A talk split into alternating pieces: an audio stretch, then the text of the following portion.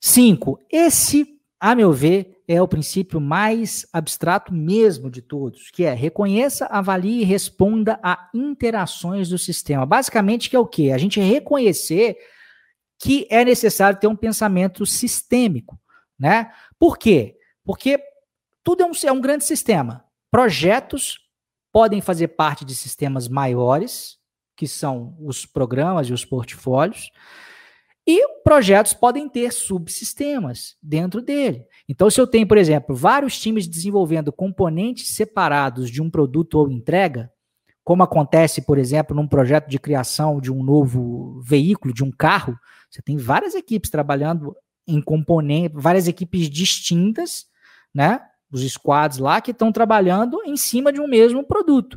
E aquilo precisa ser integrado. Aquilo precisa, de alguma maneira, funcionar em conjunto. Ou você precisa de formar equipes aí com pessoas de duas empresas, com culturas de, distintas. O que está sendo dito aqui é que a teoria de sistemas, esse pensamento sistêmicos, entender que esses componentes têm que conversar, isso é muito importante. E assim, gente, é, é, é, para por aí, tá?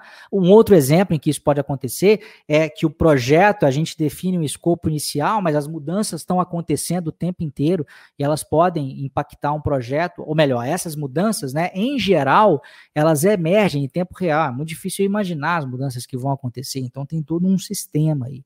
Então, é é uma coisa meio abstrata mesmo, né? Por causa dessa interatividade entre sistema, os times de projeto eles devem operar o tempo inteiro com vigilância em relação a mudanças que podem acontecer nessa dinâmica desses sistemas aí, tá?